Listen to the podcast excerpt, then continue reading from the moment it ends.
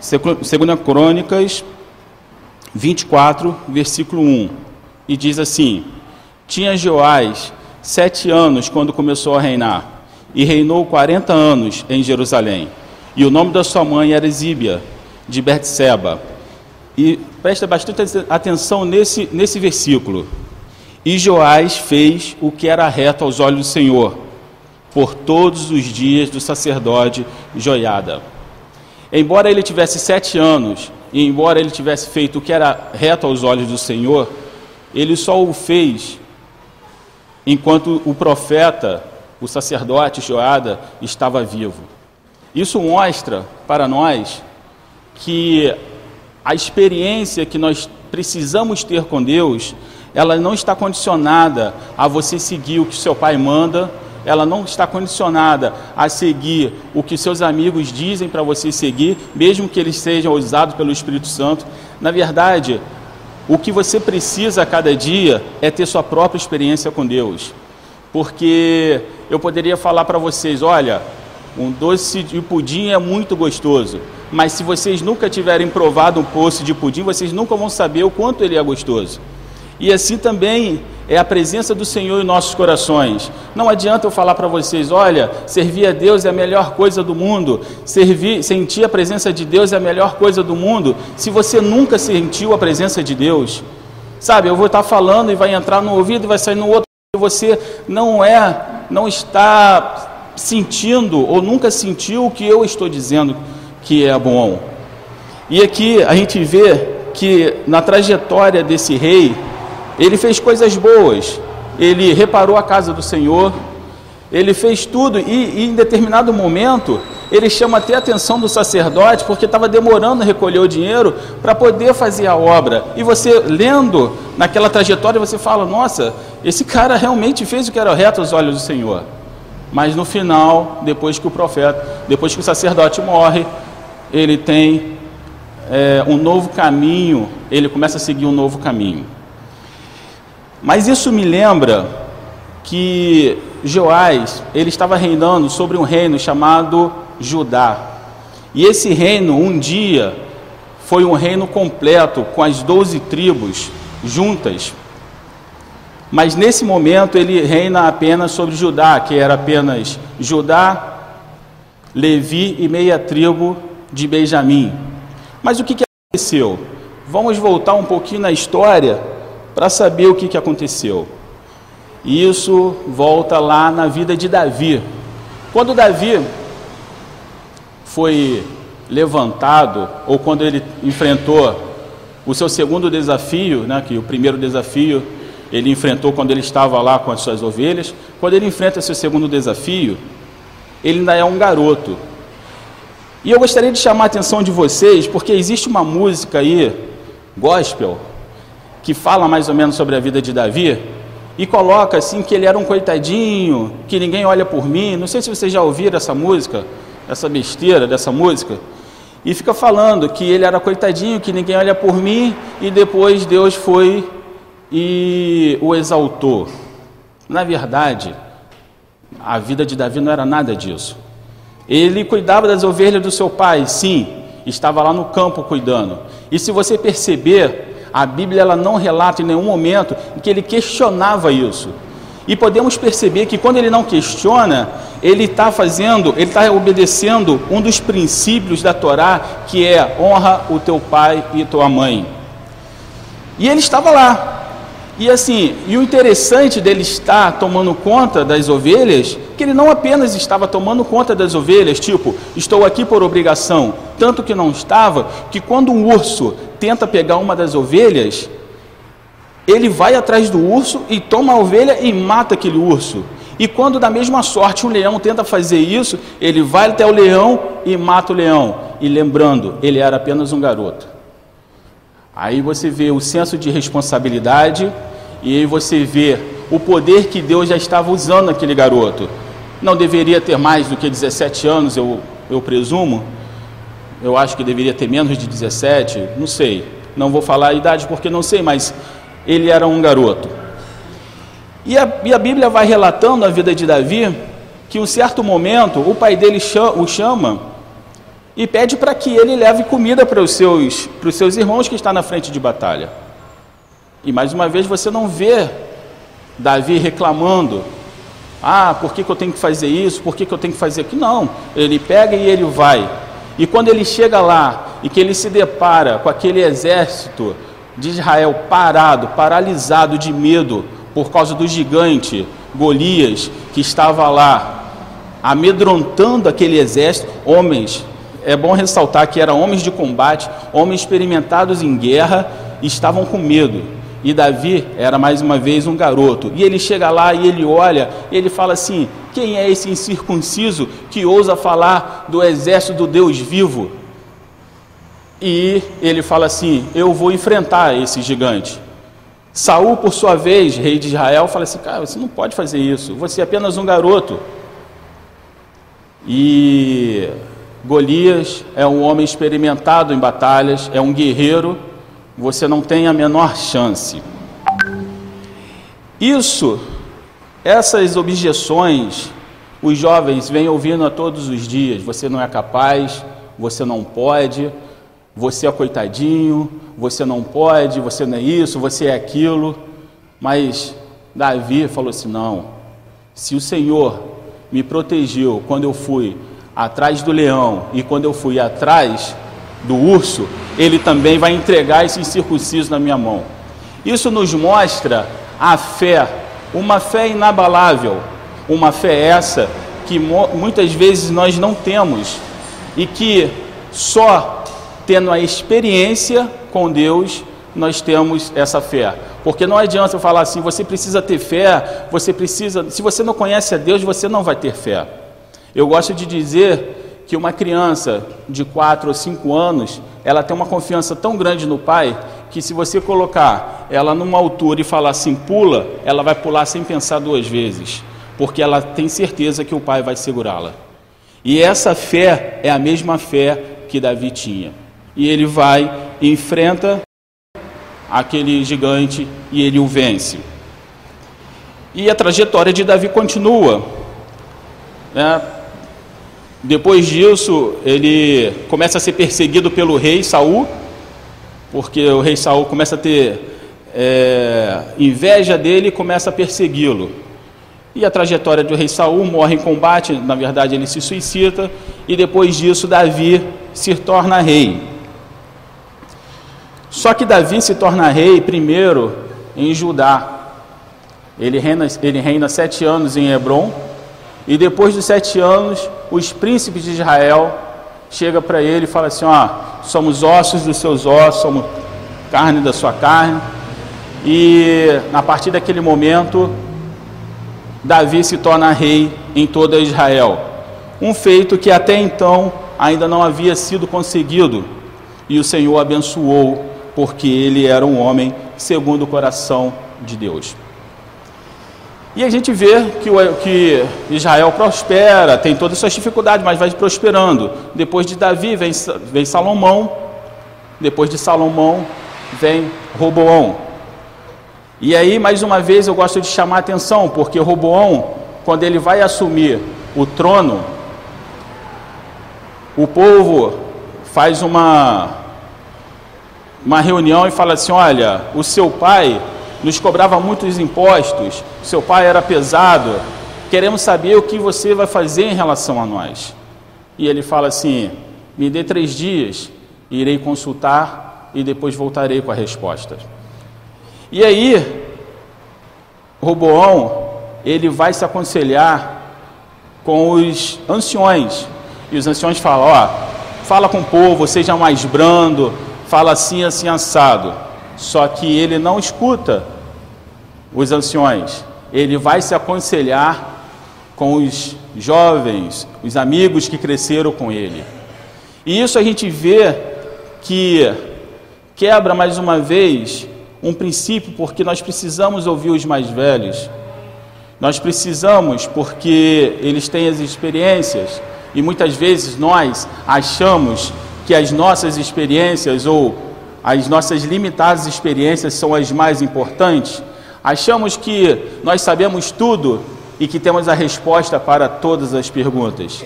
E Robão, aceitou o que o, os seus amigos falaram. E ele foi lá e falou assim: Olha, se meu pai assolava vocês com, com chicote, eu vou assolar com escorpião. Se meu pai era pesado, o meu dedinho mindinho vai ser mais pesado que toda a mão dele. E aquilo ali fez com que houve uma revolta em Israel e agora o reino ele é dividido. Reino do norte, reino do sul. As dez tribos passa a ser governada por Jeroboão e as, e as tribos de baixo de Judá passa a ser governada por Roboão. E é interessante ver que essa atitude destruiu o reino do norte. Você pode olhar na Bíblia que nunca mais o reino do norte teve um rei que fizesse o que era reto aos olhos do Senhor. Nunca mais. No reino do sul, ainda teve reis que fizeram o que era reto aos olhos do Senhor, ainda teve reis, teve reis maus, mas teve outros que tentavam, mas o reino do norte nunca mais. O que eu quero dizer com isso? Que as decisões que vocês tomam, muitas vezes, pode destruir a sua vida e pode destruir a vida de pessoas a seu lado. Isso por quê? Porque você não está com o coração inclinado a ouvir o que o Senhor tem a dizer. Muitas vezes as nossas ações, os nossos pensamentos são mais importantes do que a palavra de Deus.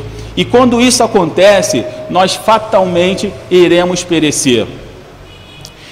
E aí, o reino é, de, é destruído, é dividido. O que eu quero dizer com tudo isso? Dei o exemplo de Davi, um homem que venceu as adversidades. Dei o exemplo de um outro rei que não quis ouvir a voz do Senhor. E dei o exemplo de um rei que fez o que era reto aos olhos do Senhor, enquanto o sacerdote era vivo. Quando o pastor me convidou para falar essa noite, e eu me questionava se eu deveria falar ou não um pouco sobre a minha vida. E na parte da manhã, quando o pastor falou, ó, vai ter a pregação e o irmão vai falar um pouco. Eu então eu senti de Deus que deveria falar. Eu nunca falei isso em primeira vez. Mas assim, é, eu não vou falar aqui para vocês. Deus usa algumas pessoas que usaram drogas ou que foram alcoólatras e a pessoa fala assim: ó, eu fui liberto porque o Senhor teve misericórdia de mim. Não é o meu caso. Eu nunca usei droga na minha vida. Eu nunca bebi. Nunca fiz nada disso. Mas assim, eu tinha todos os motivos do mundo para fazê-lo. A minha história começa mais ou menos assim. Existia uma senhora com o nome de Dona Nésia que tomava conta de criança na Rocinha. E a minha mãe biológica me deixava com ela para poder trabalhar. Um belo dia, ela não apareceu mais. Isso eu deveria ter os nove meses de idade. E eu fui crescendo já sabendo que eu era filho de criação. Então, assim, eu já sabia desde sempre que minha mãe havia me abandonado, já sabia desde sempre que eu morava numa casa por, por favor, porque as pessoas não tinham obrigação de cuidar de mim. Sabia disso desde sempre. E a dona Nésia, na ocasião, quando, quando começou a cuidar de mim, ela morava é, com o Francisco, que eu dei o testemunho para vocês há um tempo atrás. A minha história é meio complicada, mas se vocês prestar, prestar atenção vai dar tudo certo. Então, assim, é, esse Francisco, na época ele era do mundo, e assim, ele era um cara boa pinta, olhos azuis, mineiro, é, falava muito bem, aquela coisa toda, e diz a história que ele teve um caso com a minha mãe, e diz a história que ele é meu pai embora ele não tivesse assumido na época. Era garotão, não queria saber nada disso. E a gente morava na Rocinha nessa época. Com o passar de, um, de um, um período, ele veio morar em Niterói e o outro filho da dona Nésia veio morar conosco. Ele, ele acabara de sair da prisão, ele se converteu na prisão e veio morar conosco na Rocinha. Logo depois nós nos mudamos e fomos morar na Glória. E assim, embora ele tenha sido convertido, vamos dizer assim, ele nunca foi tratado e isso fazia dele uma pessoa muito violenta. Uma das coisas que eu me lembre, e assim, eu só estou contando isso, mas assim, não é para vocês sentirem pena, nada disso não. Estou contando para mostrar para vocês que existem problemas de verdade e que se você tiver uma fé inabalável em Deus, nada disso é desculpa para você errar o caminho, entende? Então, é, eu me lembro de uma vez, fazendo minhas contas mais ou menos, eu deveria ter entre 4 e 5 anos, e ele me deu um Novo Testamento, e a gente foi para a igreja tal. A gente morava na Glória e a igreja era no Catete. Na volta, uma irmã lá falou assim: Ah, não, vou levar, vou levar a senhora e vou levar o Marquinho para Graça. Me deram carona para gente. E ela tinha dois, dois filhos, um menino e uma menina. A gente veio brincando, como toda criança, veio brincando no carro. Quando ela chegou, eu desci do carro, esqueci o Novo Testamento no carro. Quando eu cheguei em casa, que ele olhou, eu falei assim: Ah, cadê o seu Novo Testamento? Eu falei: Sim, esqueci. Aí ele falou assim: Hoje eu estou muito cansado, mas amanhã nós vamos conversar. Quando falava assim, nós vamos conversar, eu já sabia que era uma surra. E, e aí eu fiquei esperando aquele dia inteiro, meu Deus, eu vou tomar uma surra quando chegar, vou tomar uma surra. Enfim, ele chegou e realmente eu tomei uma surra. Nesse dia, uma das correadas bateu no meu rosto e fez aquela uma marca, ficou meio roxa, e isso chamou a atenção das pessoas na igreja, ao ponto das pessoas chamar ele para conversar. Você não pode fazer isso, não sei o que lá. Mas ele era muito ignorante, ele falou assim: "Olha, se você quiser opinar na forma como eu é, crio, você pega ele e leva para sua casa. Pronto, a discussão ali na igreja acabou. E a vida continua. Ah, é, essa é uma, uma das lembranças que eu tenho da minha infância. E aí, a vida vai passando, depois de um tempo ele se casa. Vem uma, uma, uma moça chamada Virgínia, que ele havia conhecido na cadeia, foram fazer visita da igreja e ele conheceu. E quando ele veio para o Rio, alguns meses depois ela veio, eles namoraram e se casaram. Aí eu pensei, bom, agora eu acho que eu tô salvo, né? Tem uma pessoa de fora, vai me defender. Agora acho que a coisa vai funcionar. Plena ilusão. Depois que meu irmão nasceu, eu não sei o porquê, mas criou-se uma, uma um, um ciúme de mim, alguma coisa dessa natureza, que assim, eu era muito perseguido em casa. E assim, sabe uma pessoa que espera você cometer um erro para falar assim, olha aqui o que, que ele fez, não sei o que lá, e isso gerava outras surras. E a vida vai seguindo. Quando eu fiz 10 anos, 9 anos, nós nos mudamos para para Barra, porque eles conseguiram um emprego, um emprego de caseiro e fomos morar na Barra. E aí eu falo para vocês como Deus é bom. Quando nós fomos morar na Barra, é assim, é a pior lembrança que eu tenho da minha infância, porque foi o lugar onde eu mais trabalhei. Eu acho que nem dos meus anos de adulto eu trabalhei como tanto quando eu trabalhei naquela época. E assim, e, e eu estudava no Barra Sul. E no Barra Sul, naquela época, é, a escola era em tempo integral. E eu ficava feliz, né? Porque é um momento que eu estou fora de casa. Ficava muito feliz. Só que, como agora, naquela época, o estado do Rio de Janeiro já passava por crise, isso em 86. E por causa da crise, o governo cortou aquela, o estudo integral, porque não tinha comida para alimentar os, os alunos. Então agora só tinha meio período, ou seja, até meio-dia. E isso para mim foi o fim do mundo. Falei, meu Deus, agora tem que ir para casa. E alguns dias eu não fui para casa, não falei nada que tinha, que tinha sido feito aquela, aquela modificação e fiquei. Um belo dia uma professora me viu na escola, acho que não tinha quase ninguém, e ela me perguntou: ah, o que você está fazendo? que você não foi para casa? Aí eu falei assim: ah, eu não fui porque se eu for para casa eu vou ter que trabalhar, vou ficar por aqui. A, a abençoada da professora foi e falou isso uma. E aí eu comecei a entrar numa de ficar revoltado. Agora eu quero uma tábua, agora eu não quero mais fazer. Revoltado até um certo ponto, né? Porque tinha um limite para ser revoltado, senão a coisa se. E aí, nessa época, eu comecei a conhecer alguns coleguinhas que era lá da Cidade de Deus, e aí a gente matava a aula. E é engraçado porque atrás do Barra Sul, hoje deve ter prédios lá, não tem muito tempo que eu não vou, era um areal gigantesco e tinha um riozinho, rio não, uma lagoa ali. E a gente fugia para lá tomar banho nessa lagoa. Troço perigoso, né? Poderia morrer afogado ali, ninguém nem ia saber. E a gente fugia para lá. E assim, eu olhando para trás hoje, eu percebo que aquela influência iria me levar cada vez mais para o abismo. Mas olha só como Deus é bom. Depois de três anos trabalhando lá, eles, meus, meus padrastos decidiram que queriam tirar férias. E por conta dessas férias, eles foram para Juiz de Fora, porque a Virgínia era de Juiz de Fora. Falaram, ah, vamos lá visitar, nós temos parente lá, não sei o que, vamos visitar. E eles foram. Nós, eu, eu e a dona Nésia ficamos, e os dois foram para Juiz de Fora. Ficaram acho que 30 dias, se não me engano. E quando voltaram de lá, voltaram maravilhados, que a cidade é maravilhosa, vamos morar em Juiz de Fora, e isso. Aí eu falei assim, ó, vamos morar em Juiz de Fora.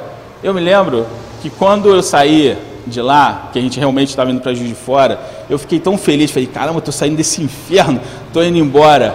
Assim, eu não tenho trauma de nada, mas tem uma coisa hoje, até hoje, que, que me faz lembrar, é cheiro de grama molhada, grama cortada.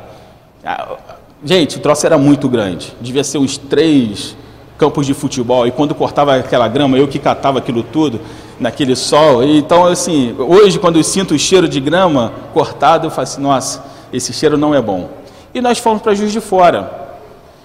Quando nós fomos para Juiz de Fora, olha só, nós fomos morar num bairro chamado Cidade do Sol. E a primeira pessoa que eu conheci, um colega era um ano mais velho do que eu, Vitor, a primeira pessoa que eu conheci era uma pessoa da igreja, instrumentista, e aí eu fui percebendo que para ele, vamos dizer assim, ser malandro era o cara que tirava boas notas, era o cara que era obediente e era o cara que servia na casa do Senhor. Falei assim, gente, é totalmente diferente de onde eu vim. E aí eu falo para vocês, a influência do Vitor, eu não o vejo há mais de 25 anos, mas a, influência desse jovem mudou a minha vida. Para vocês verem a importância de vocês no meio no mundo. Eles mudaram, ele mudou a minha vida através do, do, testemunho que ele dava, através do temor que ele tem a Deus. Hoje ele é pastor, mora acho que em São Paulo, eu nunca mais tive contato, tenho muita vontade de ter contato com ele, mas nunca mais tive. Ele mudou. E aí eu comecei a ir na casa dele, ele falou assim. Aí eu lembro que uma vez ele falou assim: Rapaz, eu estou com uma vontade de fazer um culto aqui em casa, vamos fazer um culto? Aí, ah, vamos. Aí ele pegou o violão e falou assim: ah, eu, vou, eu vou cantar uns hinos e você vai pregar. Aí eu falei assim: Tá bom. Eu me lembro como se fosse hoje. Eu abri a Bíblia, li um texto, não sabia falar nada. Aí eu ficava assim, e ele, e eu ficava, e ele. Aí no final ele, a gente entregou o culto e ele falou assim: Isso é uma vergonha. Há quanto tempo você está na igreja? Ah, desde que eu nasci. Você não sabe falar nada da Bíblia? Aí eu falei assim: Meu Deus. Fui, fui para casa com aquilo, com aquela vergonha, né? E assim, eu tinha Vitor como um, um, assim, um exemplo. E fracassar perto dele, aquilo ali mexeu comigo. Eu sei que no, no ano seguinte eu li a Bíblia duas vezes, de Gênesis e Apocalipse, para vocês verem o que, que é uma influência. Mas ainda tinha aquela tristeza no meu coração. Eu me lembro que uma vez eu estava na escola e era dia das mães e estava todo mundo feliz. E eu não sei porquê, naquele dia a ficha caiu. Alguma coisa falou assim, cara, tu não tem mãe. E aquilo ali me pegou assim meio desprevenido. Eu comecei a chorar e a professora veio conversar comigo. O que, que foi? Aí eu falei assim: ah, porque eu não tenho mãe, não sei o quê. A professora ficou tão preocupada que chamou a minha a, a dona Nésia, que eu chamava de mãe, chamou e conversou com ela e falou assim: oh, esse menino precisa de ajuda, tal, não sei o que, não sei o que lá. E aquilo virou uma mágoa no meu coração, porque eu via todo mundo fazendo lembrancinhas para as mães e tudo mais, e eu falei assim: cara, eu não tenho, vou fazer isso para quem? A única referência que eu tenho é que ela me abandonou quando eu tinha nove meses. E aquilo ficou ali no meu coração. Um dia eu fui dormir na casa do Vitor. E aí a mãe dele, Fatinha, falou assim comigo. Ela conhecia a forma como a Virgínia me tratava, porque o bairro era muito pequeno, então assim, era notório a forma como ela me tratava. E ela falou assim para mim: Eu quero te dar um conselho. Na verdade, ela me deu dois conselhos que são conselhos que eu sigo até hoje. Ela falou assim: quando alguém te humilhar ou quando alguém tentar pisar em você, alguma coisa assim, ao invés de você ficar triste, comece a louvar no seu coração.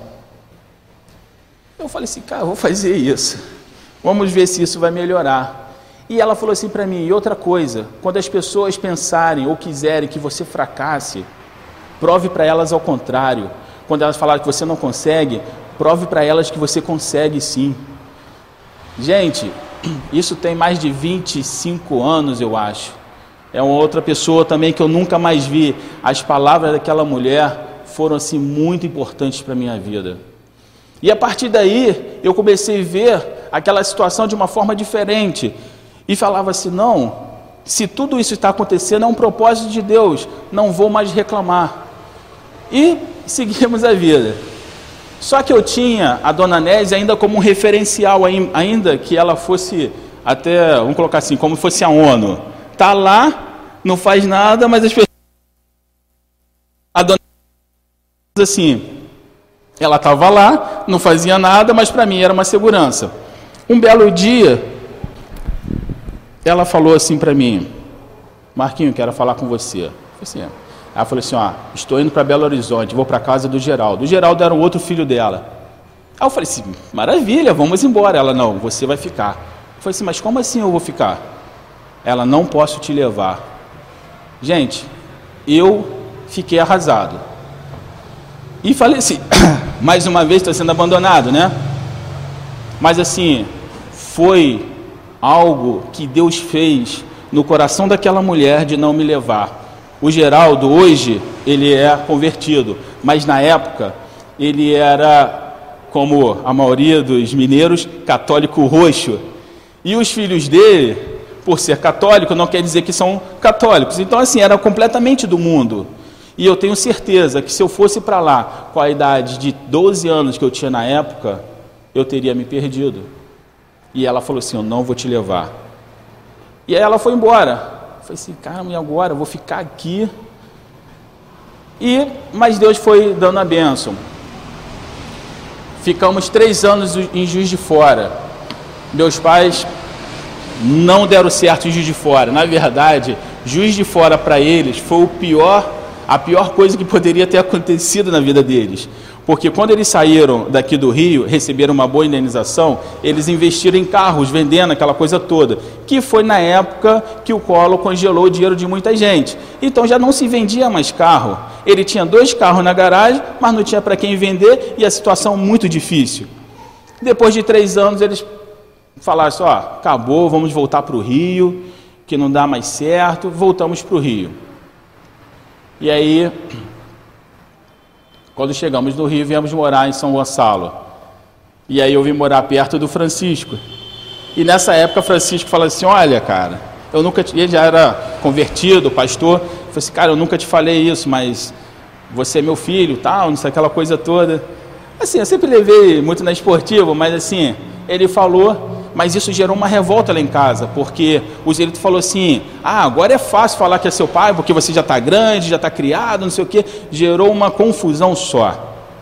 Nesse meio tempo, a dona Nésia ela volta de Belo Horizonte para poder me buscar. E olha só como é que são as coisas. Mesmo de é por isso que eu falo para vocês, mesmo diante de todas as adversidades que eu passava ali, de toda a humilhação, eu tive a oportunidade de ir embora. mas eu não fui, porque eu sabia que ainda assim eu corria risco de sair do Evangelho. Ela veio e falou assim: Marquinhos, eu vim te buscar. Eu falei assim para ela, eu chamava ela de mãe. Eu falei assim: mãe, eu gostaria muito de ir, mas eu não posso ir. Estarei me batizando na semana que vem. E é muito eu me batizei mesmo na semana, na semana seguinte. É muito importante para mim. E assim, eu tenho certeza que se eu for para lá, a vida vai ser muito mais fácil, vai ser muito mais tranquilo, mas eu tenho uma grande chance de sair da presença do Senhor e eu não fui. E isso ainda faltava mais alguns anos para completar um sonho que, na verdade, vamos colocar assim, a minha fuga de verdade havia sido traçado para quando eu fosse para o exército. Eu sempre pensava, o dia que eu vou para o exército, eu vou embora daqui, vou morar no exército e a minha vida vai ser perfeita. Só que depois que isso aconteceu, que a dona Nésia foi embora, a Virgínia falou, aí ela, ela, foi embora. Algum tempo depois a coisa ficou muito, muito, muito pesada lá em casa. Eu falei assim, ah, quer saber? Eu vou para Belo Horizonte mesmo. Não vou ficar mais aqui não. Aí a Virgínia falou assim, você acha que você vai? Você vai bater lá e eles vão te mandar de volta, porque ela veio aqui te buscar e você não quis ir e agora eu tenho certeza que ela está com raiva de você. E eu acreditei nisso. Falei, sim, agora não tem nem mais para onde ir, vou ficar por aqui mesmo.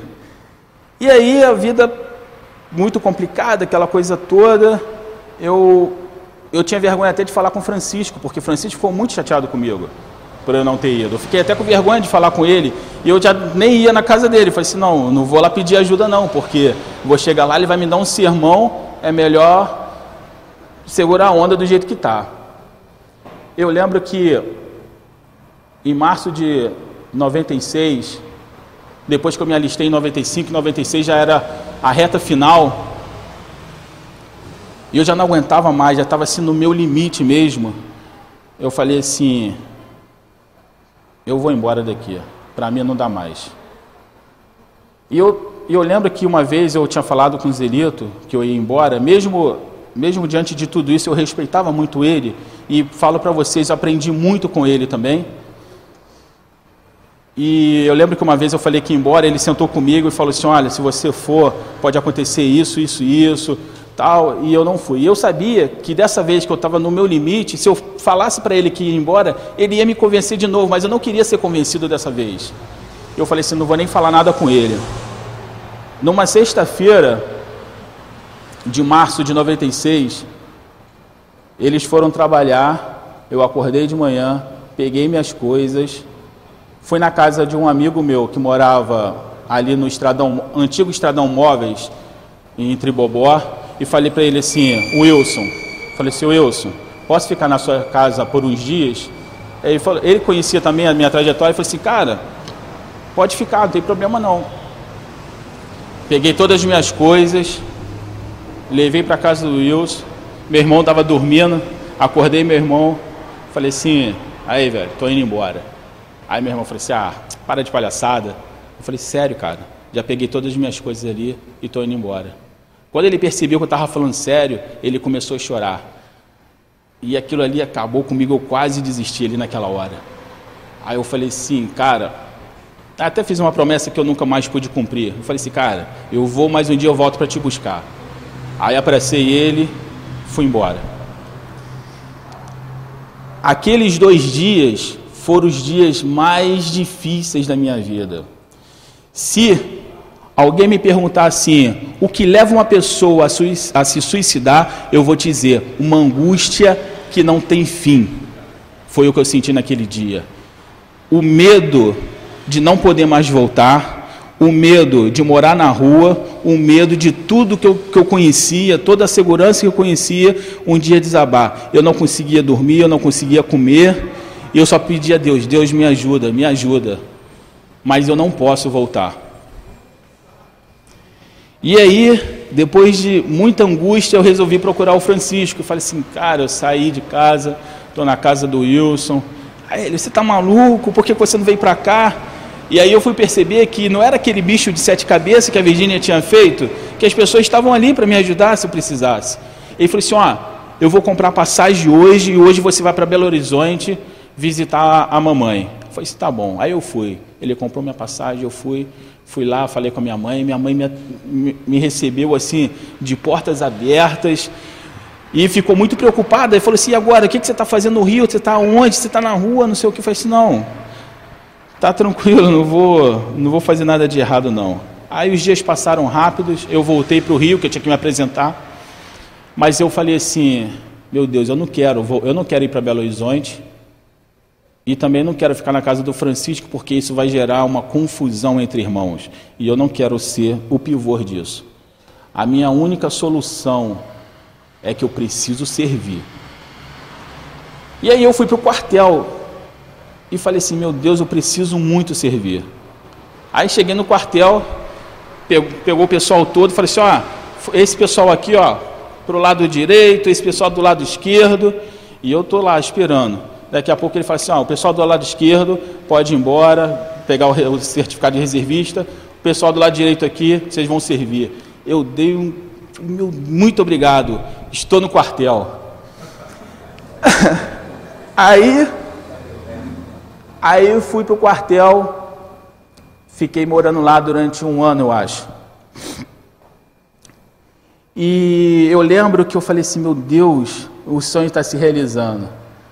E eu lembro que, que na, na formatura, quando você entra, né, você tem uma formatura que é quando ele entrega a farda, aquela coisa toda, e eu olhava assim e via todos os familiares de todo mundo. E a única pessoa que estava lá era a Adriana, que a gente já namorava. E aí todo mundo foi embora. Aí eu falo para vocês, aquele dia me deu medo de novo, porque eu falei assim, caramba, agora eu estou sozinho aqui. Aí Deus foi abençoando. O, o comandante do, do, da, do, meu pelotão falou assim: Ah, sargento, faz um tour aí com o pessoal, mostra o batalhão, tudo certinho. E aí fez o tour, né? Mostrando, ah, essa aqui é a terceira companhia, segunda, não sei o quê. Aí chegou na primeira companhia, falou assim: ó, essa companhia aqui é dos caras malucos, que desce de rapel, operações especiais. Eu falei assim: meu Deus, é pra cá que eu quero vir. E falei assim: caramba, eu quero, quero muito ir para lá. Aí voltamos para a nossa companhia, depois de. Fomos para o acampamento né, básico. Quando voltei do acampamento básico, eles fizeram escolher o pessoal para fazer o curso de cabo. E aí eu fui escolhido pelo comandante do, da minha companhia, e o curso de cabo era na primeira companhia. E aí vai eu para a primeira companhia. Fiz o curso de cabo, quando acabou, ele falou assim: ó, vou escolher os melhores para ficar na companhia, o restante volta para a companhia de origem. E eu fiquei na primeira companhia. Eu falei assim: nossa, graças a Deus, tudo que eu tenho pedido a Deus tem acontecido. E aí as coisas foram acontecendo. Mas só que eu fui para uma companhia, embora eu gosto muito da minha companhia que eu servi, mas eu fui para uma companhia em que 80% dos soldados usavam drogas. E gente, vocês imaginam um jovem que usa droga, mas não tem dinheiro para comprar, e vai para o quartel, se torna soldado antigo, ganhando quase cinco salários mínimo. Olha quanto dinheiro eles têm para comprar drogas. E era o que acontecia na nossa companhia. Eu lembro que uma vez a gente estava no acampamento, a gente tinha que cavar uma trincheira, tinha uma esquadra comigo, era eu, mais três soldados e um cabo. E eu estou cavando, daqui a pouco some um, daqui a pouco some outro, só ficou eu e outro soldado. Eu falei assim, ué, cadê todo mundo? Aí o cara falou assim, você não sabe? Os caras foram fumar maconha, cara. Eu falei assim, meu Deus. E aí eu, eu mostro para vocês que mesmo diante de tudo que eu passei, nada disso foi motivo para eu me enfiar nas drogas. E falo mais uma coisa, eu não tinha ninguém que falasse para mim, olha, o que você fazendo está errado, porque não tinha mais ninguém. Eu estava lá sozinho, mas tinha o Espírito Santo que falava assim: ó, isso não é bom para você. Entende? O Espírito Santo que estava me guiando ali. E eu passei oito anos no exército e oito anos vendo tudo isso acontecer. Eu nunca experimentei nada de drogas, nunca bebi, nunca fiz nada dessas coisas. Entende? E era um jovem que poderia ter todos os motivos do mundo, revoltado, é isso, é aquilo tudo, poderia ter todos os motivos do mundo para fazê-lo, mas eu nunca fiz. Sabe por quê? Porque a Fatinha falou uma coisa para mim uma, uma vez. Falou assim: olha, tudo que você está passando é porque Deus sabe que você precisa passar por isso e Ele está te fortalecendo dia a cada dia. E quando eu fui percebendo que isso era verdade, eu já não reclamava de mais nada. Entende? Aquela coisa de ser coitadinho, aquela coisa porque eu não tenho, eu não tenho porque Deus assim o quis, mas Ele cuidou de mim durante todo esse tempo, eu não precisei disso. Não que estou fazendo de mãe, nada disso, mas Ele fez uma coisa que Ele, que ele falou para Moisés quando, quando Ele falou assim para Moisés: Olha, vai lá e tira meu povo do Egito. E Moisés falou assim: quando aquele povo perguntar quem foi que mandou, aí Deus falou assim para Moisés: quando eles perguntarem, vocês vão dizer: Eu sou, te enviou. E eu pude perceber que eu sou estava ali. Se eu precisava de, de uma mãe, eu sou era minha mãe. Se eu precisasse de um pai, eu sou era meu pai. Se eu precisasse de um amigo nas noites mais sombrias dos acampamentos, eu sou era meu amigo. Entende? Então assim, é, eu tinha duas oportunidades na vida. Uma, me tornar um coitadinho e fazer tudo de errado, dando, colocando desculpa na minha vida, ou poderia estar aqui agora falando para vocês que eu não fiz nada disso, porque o Senhor guiou os meus caminhos, entende? São, são essas as escolhas que vocês têm todos os dias. Muitos de vocês têm pai, têm mãe, que estão aí lutando por vocês, e muitas vezes vocês falam assim: olha, eu estou revoltado da vida, meu irmão, tu está revoltado com o quê? Entende? Vocês sabem o que, que é você ter nove anos e participar de uma reunião de família na qual eles estavam decidindo se mandar você para o juizado de menores porque eles não queriam mais cuidar de vocês? Vocês têm noção do que é isso? Vocês têm noção do que o, uma discussão entre os Elito e a Virgínia, porque a Virgínia tinha, uma, tinha duas filhas antes de casar com ele e ela queria é, trazer e os ele fala assim, não, porque eu não quero, nossa família é nós aqui, e aí ela vira e fala assim, ó, a nossa família é eu, você e o Joselito, o Marcos não é da nossa família, manda ele embora. Você tem noção do que é isso? Você tem noção? Então assim, isso me daria todo o direito de ser um alcoólatra, concorda? Me daria todo o direito de, de usar todas as drogas ser o maior revoltado? E assim, eu falo para vocês e vocês me conhecem, e tenho minha família aqui para testemunhar. Nada do que eu passei, eu transmiti para minha família, sabe por quê? Eu aprendi o que não fazer em uma família. Entende? Então, assim, eu lembro que eu, no lugar onde eu trabalho hoje, logo assim que eu cheguei, fazendo reunião com o pessoal, uma, uma funcionária falou assim para mim, lá eles me chamam de Vinícius, falou assim: Vinícius, você é filho único? Aí eu falei assim, por quê? Ela, você pare... Ela falou assim, você parece que é filho único, foi paparicado. Eu abaixei a cabeça e ri. Aí eu falei assim, não, eu tenho um irmão. Aí liguei para Adriana e falei assim, olha, uma funcionária falou isso, isso, isso. Aí eu falei assim, graças a Deus, ela não sabe de nada que eu passei. E eu não deixo transparecer nada disso. Porque eu não tenho não tenho nenhum remorso disso. Se vocês me perguntarem, ah, você é chateado com a sua mãe que te deixou? Meu irmão, eu não sei quais condições que isso aconteceu, como posso eu julgar? Entende? Como posso eu falar isso ou aquilo? Não está, eu não sei qual foi as condições, mas uma coisa eu sei: tudo que aconteceu na minha infância, todas as dificuldades que eu passei, falo para vocês de coração, não trocaria por uma vida mais tranquila, porque se de repente eu fizesse, eu não seria a pessoa que sou hoje pela graça e misericórdia do Senhor, entendem? Então, assim, as dificuldades, elas vêm para fazer com que você se torne aprovado. Essa história de falar, ah, você não vai ter luta, você não vai ter isso, gente, isso é conversa fiada. Você pega um atleta, para ele conseguir alcançar o seu objetivo, ele soa, ele trabalha, ele rala muito. E para você alcançar o objetivo de estatura de varão perfeito, tu tem que soar, tem que trabalhar, tem que ralar muito. Não existe essa coisa, ah, mas por que, que isso acontece, meu irmão? Se você é servo de Deus e está acontecendo alguma coisa, existe um propósito. E a fé, ela é inabalável. Você precisa confiar, e tão somente confiar. Está na hora de nós não só a juventude, como todos, os, todos nós, pararmos de reclamar e pararmos de, de murmurar. Porque foi por causa de murmuração que um povo que saiu da terra do Egito, que tinha a promessa de entrar na terra de Canaã, não entraram por causa da murmuração. Entende? A murmuração nada mais é um questionamento à soberania de Deus.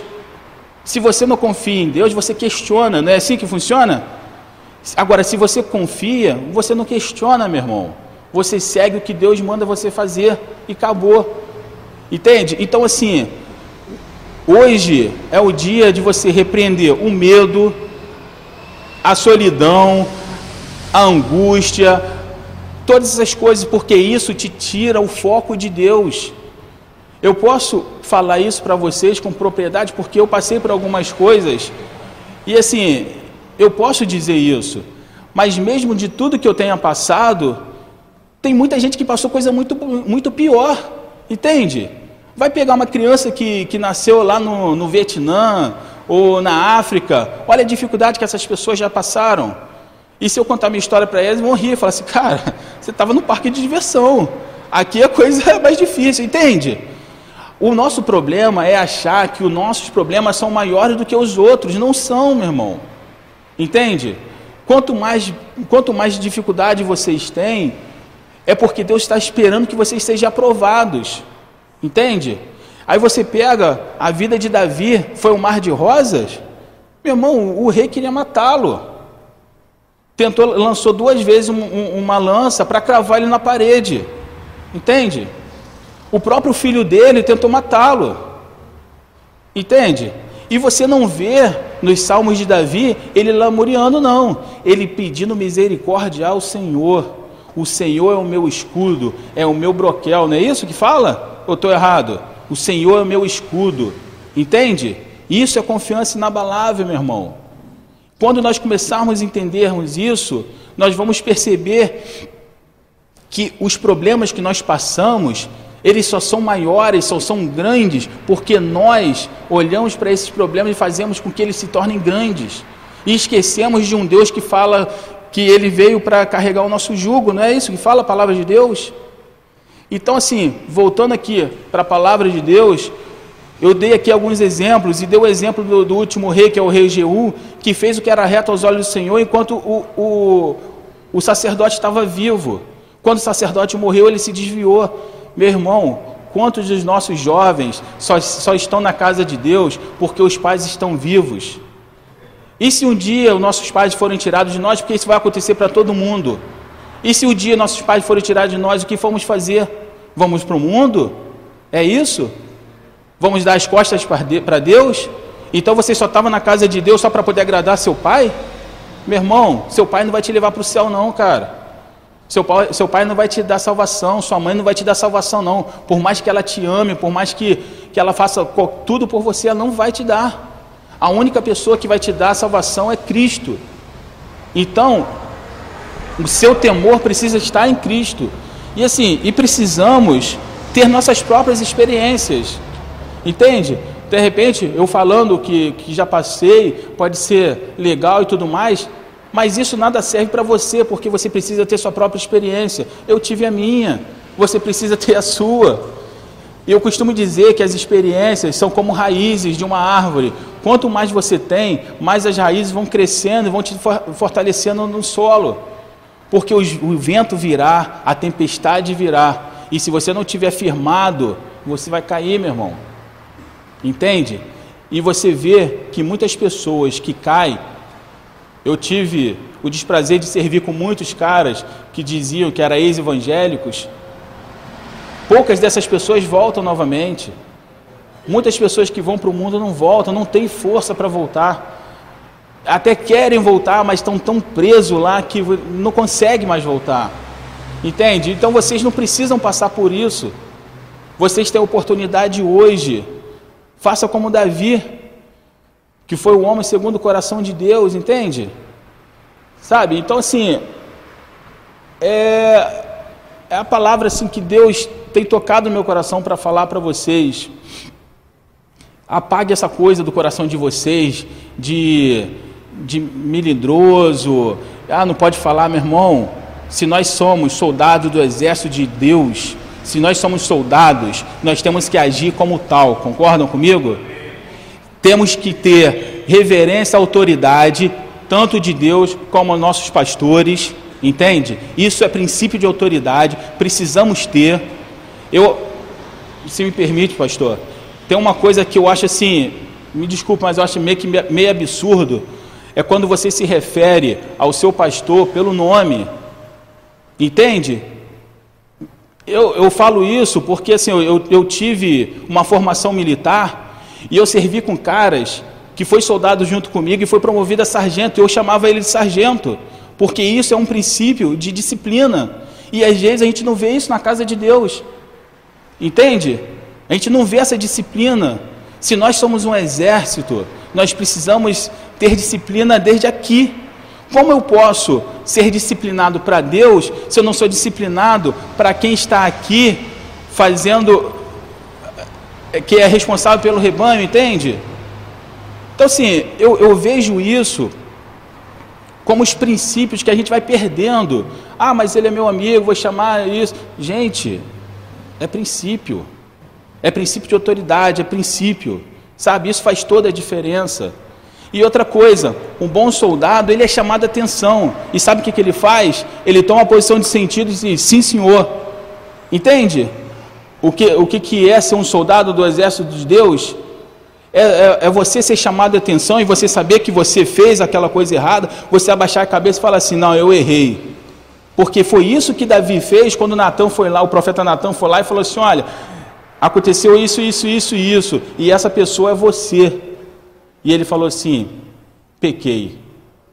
Da, do, da mesma sorte, quando o profeta Samuel foi lá falar com, com, com, com, com Saul, quando falou, Saul, mas o, o, Deus não mandou para você matar todos eles e não trazer nada, e você trouxe o melhor do gado, trouxe o rei. Ele, ah, mas, sabe, dando desculpa, ah, mais, ah, mais, não existe desculpa, entende?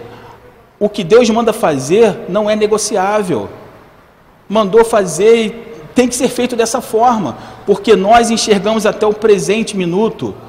Eu não tenho a capacidade de saber o que vai acontecer daqui a 20 segundos, entende?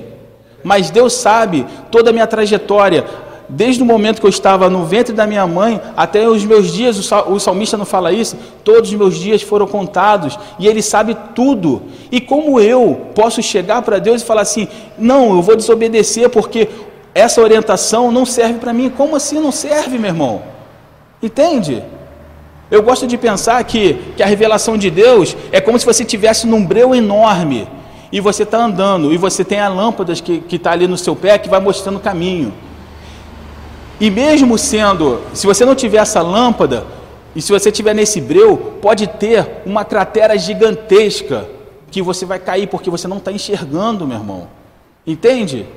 A cratera está lá, é muito gigante, mas você não vai enxergar porque está tudo escuro, porque você não tem a revelação do Espírito Santo. E é isso que acontece. Entende? Então, assim, Vamos a partir de hoje meditar nessa palavra. Às vezes a gente quer pegar tantas pessoas para copiar, é artista tal, é fulano de tal. Meu irmão, uma das pessoas que eu gosto mais na palavra de Deus, que eu gosto mais de ler, é sobre Davi. Davi, se a gente for falar sobre herói, para mim é o meu herói preferido. Que eu gosto da, da vida de Davi. E gosto mais ainda dos valentes de Davi que fizeram o que fizeram porque o Espírito Santo estava com eles. Entendeu? Então, assim, eu, eu, eu posso ver que os jovens têm o potencial de ser os valentes de Davi.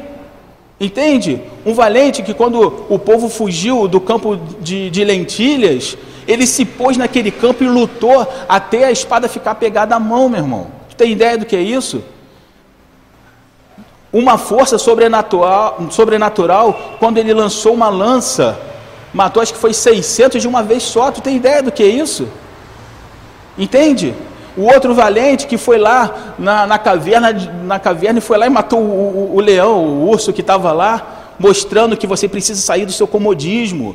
Você tem que ir lá na caverna e tirar aquilo, que está escondido, mas que é fatal para a tua vida, meu irmão. Entende? Esses são os valentes. E vocês têm esse potencial para ser valente. Mas vocês só vão ter isso quando vocês começarem a prestar atenção no que a palavra de Deus diz. Entende? Quando vocês começarem a prestar atenção no que a palavra de Deus diz, vocês vão ser esses valentes. E aí vai ser como o apóstolo Paulo diz: vão ser varões aprovados por Deus. Entende? Então, assim, essa era a palavra que o Senhor tocou no meu coração. E Agradeço, em nome de Jesus.